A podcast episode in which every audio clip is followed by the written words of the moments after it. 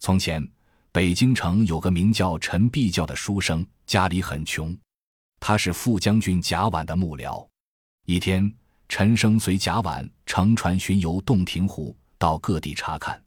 船行至湖中，忽听湖水哗哗作响，只见一条猪婆龙跃出水面，向帆船游来。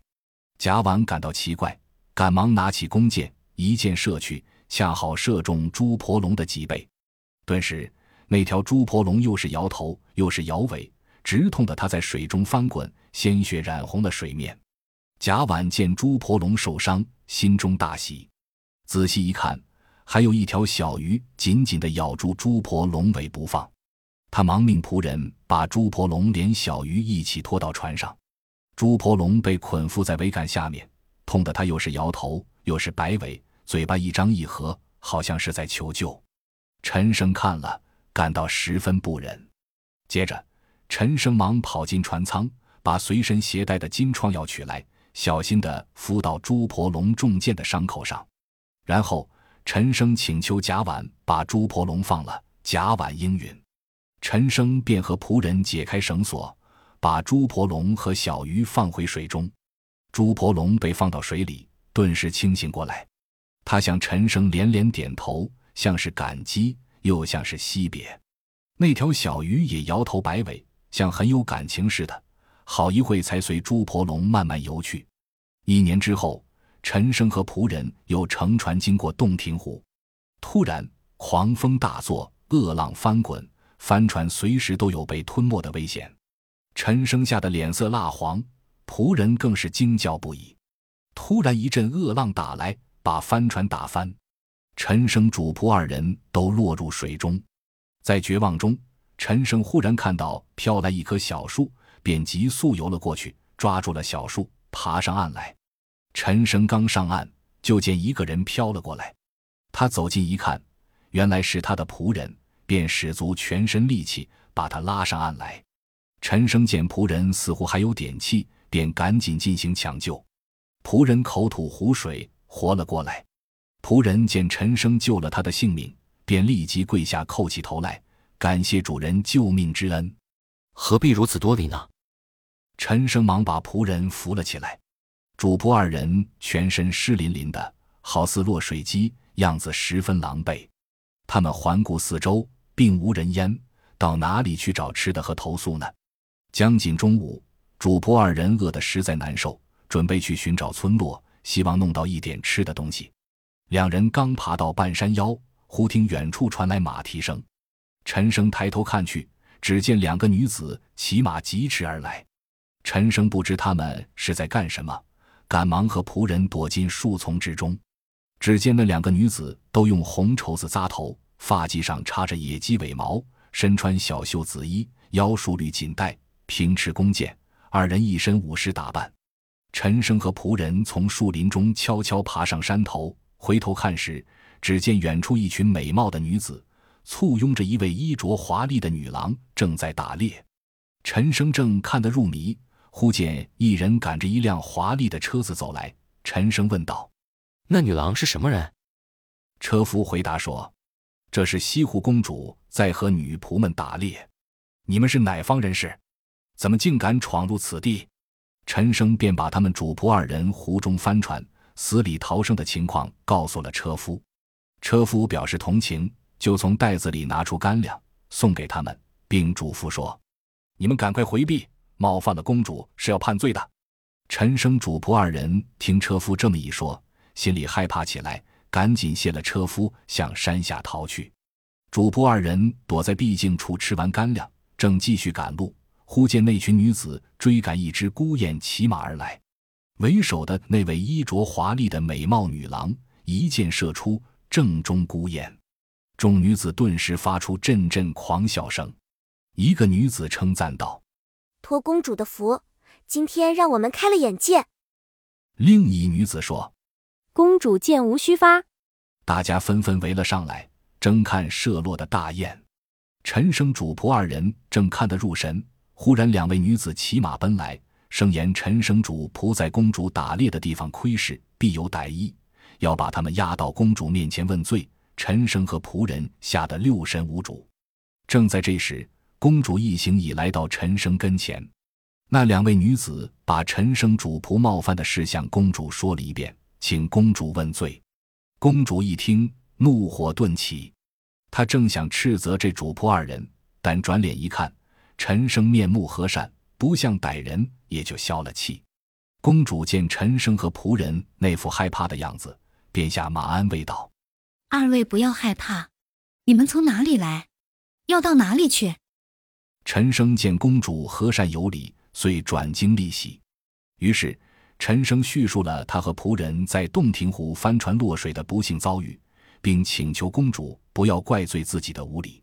公主对陈生主仆二人的遭遇深表同情，忙命随从拿出衣服和食物送给他们，然后策马而去。陈生和仆人对公主感激不尽。陈生主仆见公主走远，接着赶路去了。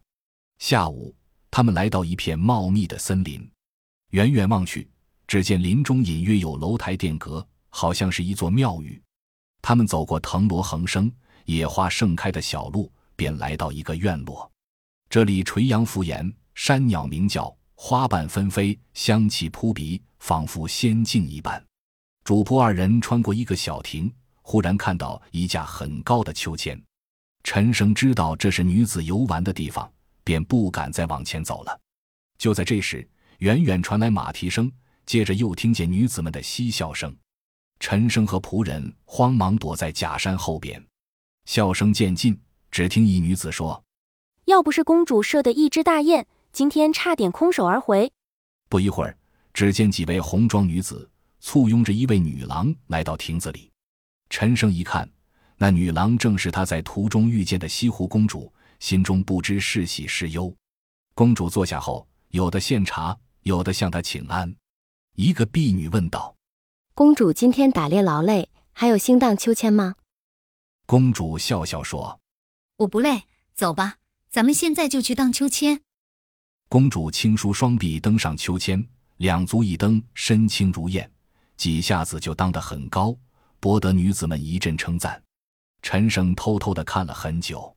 待西湖公主走后，他独自一人悄悄地走到秋千下，徘徊留恋，不觉对那位美丽的公主产生爱慕之情。陈生正要离去，忽见离秋千不远的假山下有一条红巾，心想这可能是那个公主丢失的，便欣喜地将红巾拾起来藏到袖中。陈生和仆人登上一个小亭，见岸上有现成的笔墨，便信手拿起笔来。在红巾上题了一首诗，表达自己对公主的思念之情。题诗完毕，陈生觉得时间已经不早，便和仆人从原路回去。不料大门紧闭，已无法出去了。两人正在为难，忽见两个婢女走来，惊讶地问：“你们是怎么进来的？私闯宫院是要罚罪的。”陈生大惊，忙施礼道：“我们走迷了路，在关门之前误入贵院，还请小姐原谅。”那婢女又问道：“你拾到块红巾没有？”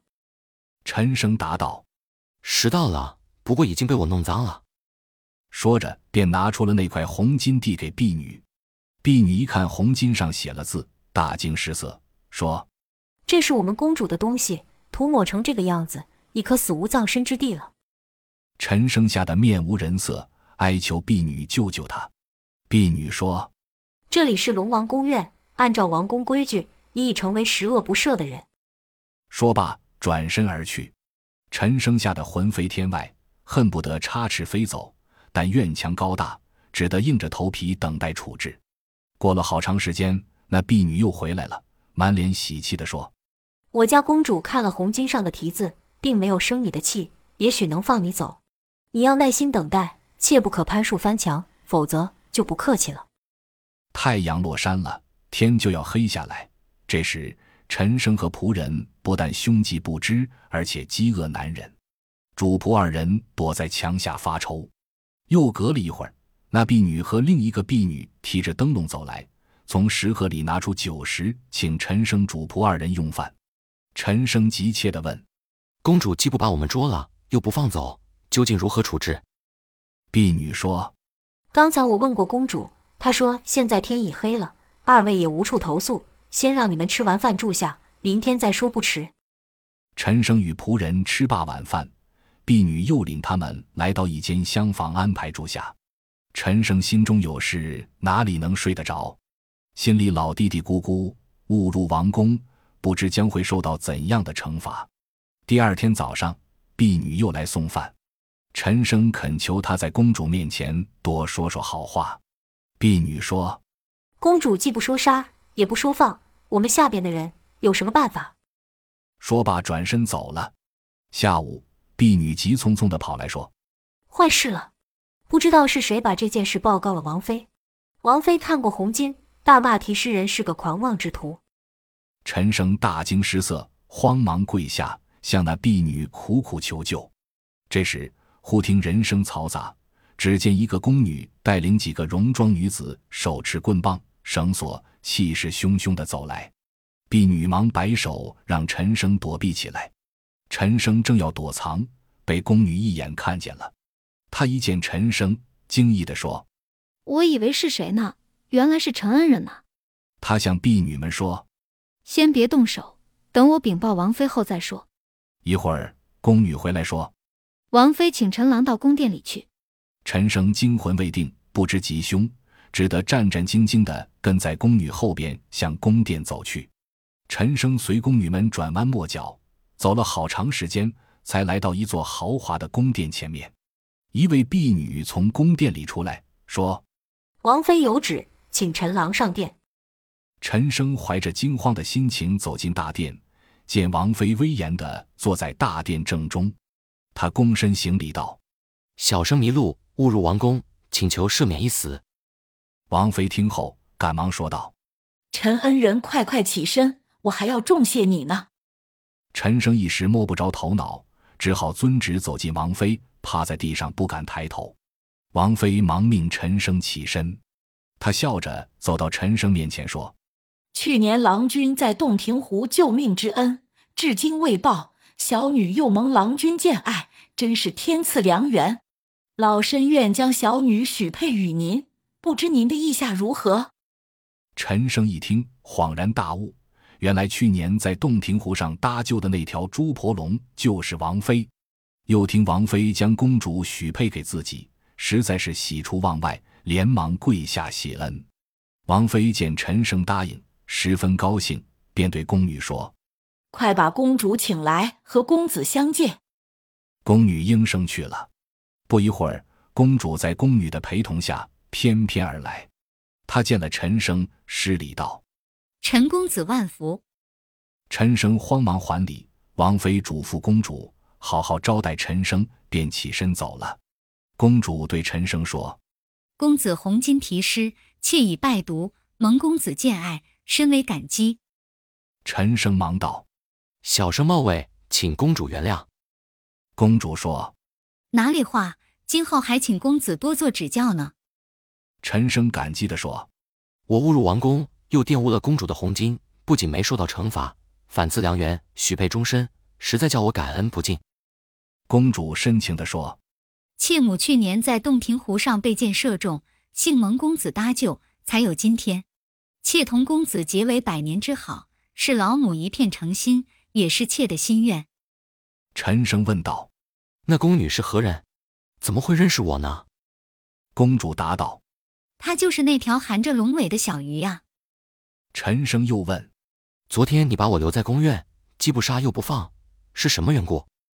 公主笑道：“妾仰慕公子才华，想托终身，又不能自主。后来母亲知道是你，才欣然同意我们成婚。”两人正谈得亲热，宫女走了过来，笑道：“王妃请公子和公主快去更衣，今晚就行婚礼大典。”说罢，连连向公子和公主道喜。当晚。陈生和公主在王宫举行结婚大典，宫内张灯结彩，鼓乐大作，十几个婢女簇拥着公主和陈生二人双双交拜。王菲满脸堆笑，祝福他们互敬互爱，白头到老。